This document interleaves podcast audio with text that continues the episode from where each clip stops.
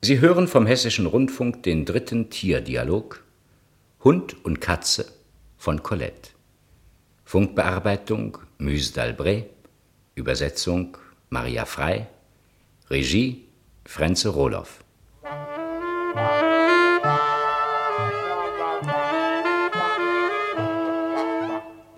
Die Reise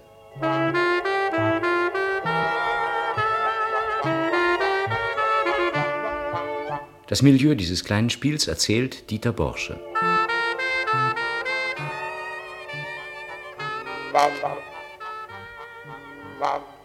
Benno Sterzenbach.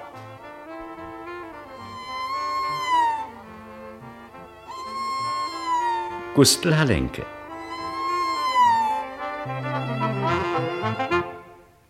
Hören Sie? Kiki la Doucette und Toby Bull. In der Eisenbahn. Sie, die Herrin, und er, der Herr, haben in einem Abteil erster Klasse Platz genommen. Der Zug rollt den fernen Bergen zu, dem freien Sommer entgegen. Tobi liegt an der Leine. Er drückt seine unruhige Nase gegen die Fensterscheibe. Kiki hockt unsichtbar in einem geschlossenen Korb. Er hat bereits im ganzen Abteil zwanzig auseinandergefaltete Zeitungen verstreut. Sie träumt, den Kopf an das staubige Polster gelehnt, und ihre Gedanken eilen voraus zu den geliebten Bergen und zu dem niedrigen Haus, das sich unter Wein und Jasmin versteckt. Was ist das bloß für ein komischer Wagen? Und wie schnell er fährt, das kann nicht der gleiche Kutscher sein wie sonst. Ich habe die Pferde gesehen, aber sie riechen schlecht und stoßen schwarzen Rauch aus. Ob wir bald da sind. Sie träumt, schweigt, sieht mich gar nicht an. Psst. Er sagt auch, pst, ich habe kein Glück, keiner will mit mir sprechen. Ich langweile mich. Ich bin müde. Sie haben mich heute ganz früh aus dem Schlaf gerissen. Aber es hat Spaß gemacht, durch das ganze Haus zu laufen. Die Sessel waren in Tücher gehüllt, die Lampen zugedeckt, die Teppiche eingerollt und es roch nach Kampfer. Unter jedem Sessel habe ich niesen müssen mit Tränen in den Augen. Auf dem nackten Parkett bin ich ausgerutscht, als ich der weißen Schürze des Mädchens nachsprang.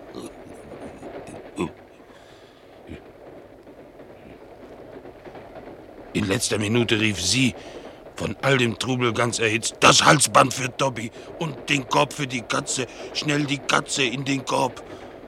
Und gerade als sie das sagte, verschwand Kiki. Es war unbeschreiblich. Er sah zum Fürchten aus in seiner Wut. Er fluchte und schlug mit dem Stock auf das Parkett, weil man Kiki hatte entkommen lassen. Flehend rief sie Kiki und drohend Kiki. Ich war fest davon überzeugt, dass meine Freundin diese Welt verlassen hatte. Plötzlich tauchte Kiki wieder auf. Hoch oben hockte sie auf der Bibliothek und sah uns mit ihrem grünen Blick verächtlich zu. Kiki, wirst du sofort herunterkommen, rief sie. Wir werden deinetwegen noch den Zug versäumen. Aber Kiki kam nicht herunter. Mir wurde ganz schwindlig, als ich hochblickte und sah, wie sie sich dort oben aufreckte, mit den Pfoten tappte, sich rundherum drehte und kläglich miaute, um uns begreiflich zu machen, dass es ihr völlig unmöglich sei zu gehorchen. Er schrie wie närrisch, das Tier wird herunterfallen. Sie aber lächelte ging hinaus und kam mit der Peitsche bewaffnet zurück. Die Peitsche sagte Klack. Nur zweimal. Und ein wahres Wunder geschah. Kiki sprang auf das Parkett. Weicher und elastischer als der Stoffball, mit dem wir spielen. Ich hätte mir alle Knochen gebrochen. Jetzt liegt Kiki in diesem Korb da. Oh, oh, oh. Ich kann sie hören. Hier ist ein Guckloch. Ich kann sie sogar sehen. Die Schnurrbartspitzen pieken wie weiße Nadeln. Uh, wie sie die Augen rollt. Ich ziehe mich lieber zurück. Bestimmt leidet sie.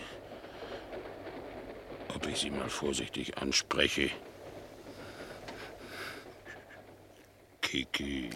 Oh, wie abscheulich, was du da sagst. Wieso machst du ein so schreckliches Gesicht? Tut dir irgendetwas weh? Geh weg! Ich leide unermesslich. Geh, sag ich. Oder ich speie dir Feuer ins Gesicht. Warum? Weil du frei herumläufst und ich in diesem Korb sitze. Weil dieser Korb in einem stinkenden Wagen steht, der mich hin und her schüttelt.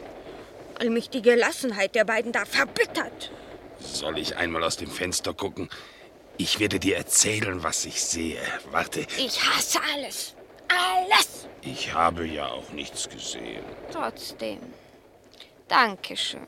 Ich meine, ich habe nichts gesehen, was man leicht beschreiben könnte. Etwas Grünes fliegt so schnell und so dicht an uns vorbei, dass man einen Schlag in die Augen erhält. Dort ist ein flaches Feld, das sich dreht. Und weiter hinten ein kleiner spitzer Kirchturm, der sich genauso schnell vorwärts bewegt wie unser Wagen. Jetzt ein anderes Feld. Es versetzt mir einen roten Schlag in die Augen. Die Erde senkt sich oder wir steigen hoch. Ich weiß es nicht genau. In der Ferne sehe ich tief unten grüne Wiesen mit Sternen aus weißen Margeriten. Oder vielleicht sind es auch Kühe. Oder Oblaten. Oder irgendetwas anderes. Macht dir das keinen Spaß? Bist du wütend? Frage mal einen Verdammten. Wen? Einen Verdammten, der in einem Fass mit kochendem Öl steckt, ob er daran irgendwelchen Spaß hat. Du steckst in einem Fass mit kochendem Öl? Dummkopf. Meine Seele leidet. Das Eingesperrtsein quält mich. Die Demütigung, die Finsternis, dass man mich vergessen hat. Und dieser stampfende Wagen. Nanu, der Wagen bleibt stehen.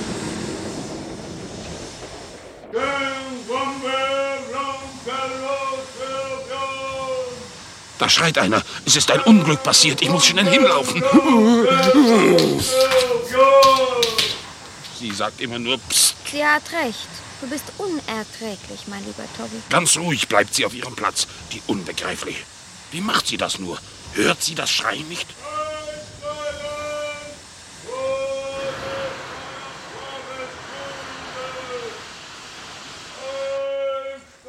Jetzt wird es schwächer.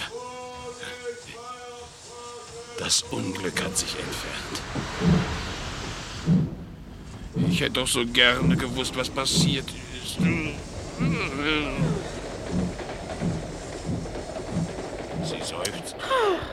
Ich glaube, sie ist nervös. Dazu hat sie allen Grund. Du bist heute ganz besonders lästig. Ah, sie faltet knisterndes Papier auseinander. Sie nimmt etwas zu essen heraus, ob es jetzt Mittagessen gibt. Aber hier ist kein Tisch. Und kein Tischtuch. Heute ist alles so merkwürdig.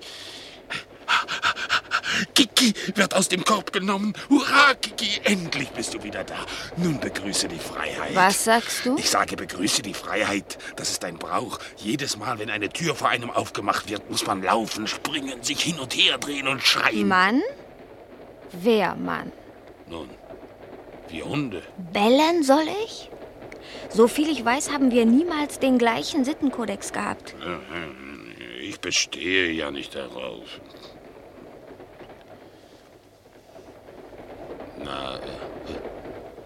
Wie gefällt dir unser Wagen? Ich finde ihn grässlich.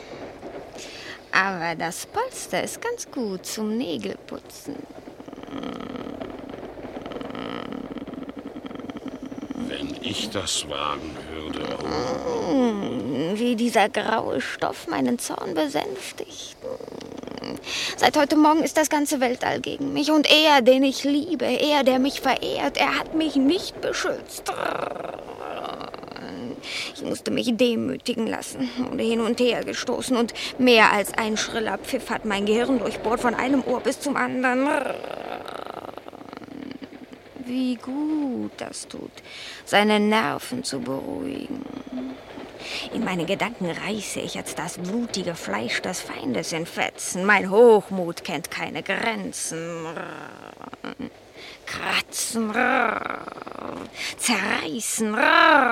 Wenn du so weitermachst, Kiki, wird sie dich gleich schlagen. Oh nein, das würde sie nicht wagen. Merkst du, wie er mich bewundernd anblickt? Ich lese es in seinen Augen. Er liebt es, wenn ich mir die Nägel putze. Jetzt, wo es mir erlaubt ist, macht es mir gar keinen Spaß mehr, die Polster zu zerreißen. Wann komme ich nur aus diesem widerlichen Wagen heraus? Nein. Ich habe keine Angst.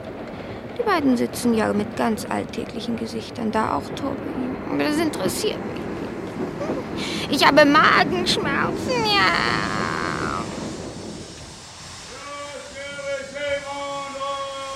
Da schreit schon wieder einer. Noch ein Unglück. Wir müssen schnell hinlaufen. Geht dieser Hund mir auf die Nerven? Was kümmert er sich darum, wenn ein Unglück passiert?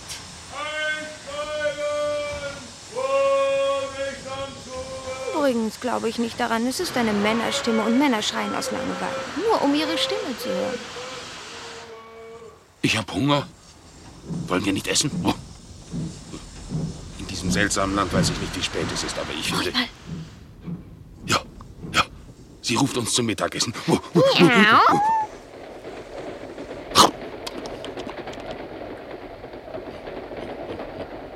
Was sie mir da gegeben hat, muss eine Delikatesse sein, weil es so wenig ist.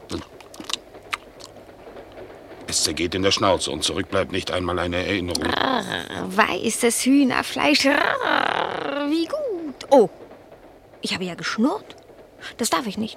Sie glauben sonst, dass ich mich mit dieser Reise abgefunden habe, also langsam essen, grimmig und enttäuscht, nur eben, um nicht zu verhungern. Merkwürdig. Aus was für komischen Gläsern Sie heute trinken? Gläser aus Eisen, ganz undurchsichtig. Ja, nun bekomme ich nichts mehr. Schon vorbei. Ich könnte dreimal so viel verschlingen. Das war doch keine richtige Mahlzeit. Du meinst, das ist ein Skandal? Ja, ein Skandal. Aber weißt du, Kiki, für einen Märtyrer hast du keinen schlechten Appetit. Das kommt vom Ärger. Rück ein bisschen beiseite, ich will jetzt schlafen. Ich will es wenigstens versuchen. Vielleicht entführt mich ein gnädiger Traum in das Haus, das ich verlassen habe zu den Blumenkissen, die er mir geschenkt hat. Oh, die vielen bunten Teppiche, die meinem Auge schmeicheln. Der riesige chinesische Porzellantopf mit der kleinen Palme, deren Triebe ich abfresse. Die tiefen Sessel, in denen ich meinen Stoffball verstecke, um mich selbst zu überraschen. Korken! Die an einem Bindfaden von der Türklinke herabhängen, der Hausflur mit seinen Geheimnissen, wo ich heimlich beobachten kann, wer hereinkommt und wer hinausgeht. Die schmale Treppe, auf der mir der Schritt des Milchmanns wie das Angelusläuten klingt. Leb wohl. Ein unheilvolles Schicksal trägt mich fort und wer weiß, ob ich euch jemals wiedersehe, wie traurig das ist. Jetzt haben mich all die hübschen Sachen, wie ich aufzähle, ganz melancholisch gemacht.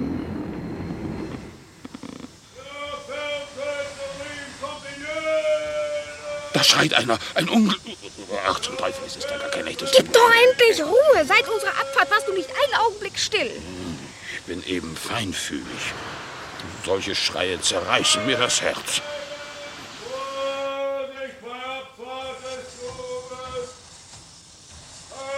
Fahren wir schon wieder. Dieses Mal haben wir nicht lange gehalten. Schau mal, Kiki, sie packen ihre Sachen ein, rollen die Decke zusammen und ziehen die Mäntel an. Wenn dieser komische Wagen das nächste Mal hält, steigen wir bestimmt aus. Wir steigen aus, wir steigen aus. Gott sei Dank, ich verabscheue diese Unbequemlichkeit hier. Uh, aber wenn wir aussteigen, wird sie dich wieder in den Korb setzen. Niemals. Ganz bestimmt. Da, sie winkt schon wenn ich es nicht sehen will? Kiki, ich flehe dich an, tu schnell, was man von dir verlangt. Du komplizierst alles. Geh in deinen Kotze. Nie, lieber krepier ich. Hör doch, alle beide reden dir gut zu. Hast du einen schlechten Charakter? Übrigens, er ist hübsch, dein Kopf. Findest du? Ja. Ein seidenweiches Kissen liegt darin. Du kannst ungestört hinausgucken. Gehorche lieber, anstatt alle Welt aufzuhalten. Jetzt nimmt er dich sogar auf den Schoß, streichelt dich und du rührst dich nicht. Ja, mit ihm kann ich machen, was ich will. Vielleicht. Aber sie hebt gerade die Hand und sie wird dir einen kräftigen Klaps geben und du hast ihn ehrlich verdient. Los doch, mach schnell. Gut, gut, gut, ich gehe ja schon. Nur keine Eile. Im Grunde genommen werde ich mich in meinem Korb wohler fühlen als zwischen den dicht gedrängten, zusammengetriebenen, närrischen Leuten auf diesem Bürgersteig, vor dem der Wagen gerade stehen bleibt. Endstation! 3.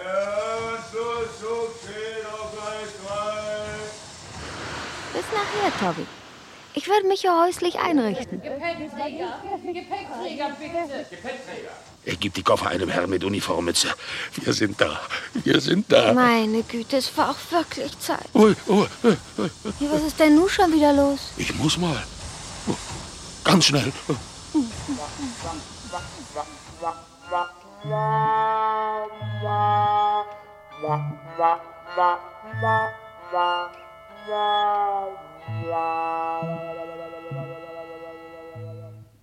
Sie hörten vom Hessischen Rundfunk den dritten Tierdialog, Die Reise von Colette. Funkbearbeitung Mus d'Albret, Übersetzung Maria Frei.